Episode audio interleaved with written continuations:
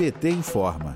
Lula teve a oportunidade de conhecer diversas das iniciativas implementadas pelo governador Camilo Santana do PT em sua visita ao Ceará nesta semana.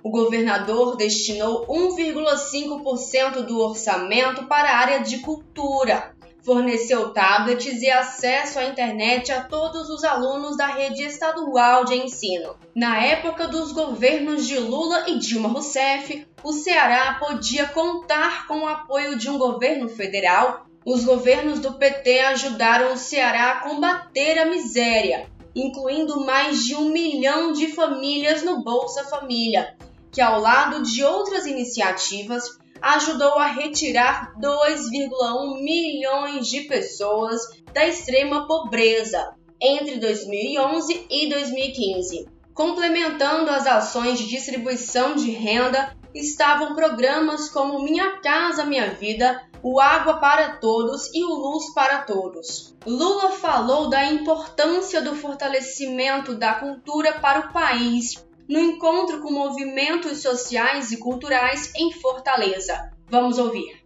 Esse país nunca será o país livre e soberano que a gente quer construir se a gente não levar em conta o fortalecimento da nossa cultura popular, dos nossos artistas, para que esse país possa ser conhecido no mundo não apenas como o país do carnaval ou o país do futebol, mas o país da cultura em que o povo é efetivamente respeitado, o artista é respeitado e com a sua cultura o artista poderá não só divertir e entreter todo o seu país, como pode ganhar o dinheiro para sobreviver e cuidar da sua família com dignidade.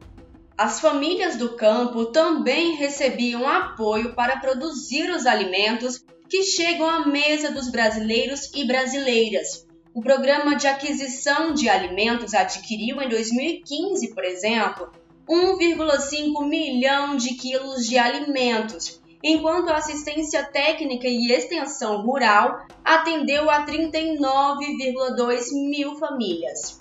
O Sistema Único de Saúde, por sua vez, nunca foi tão fortalecido quanto nas eras Lula e Dilma. As transferências do Fundo Nacional de Saúde para o Ceará cresceram 62,17% entre 2010 e 2015. Era mais fácil também trabalhar e empreender na época de Lula e Dilma.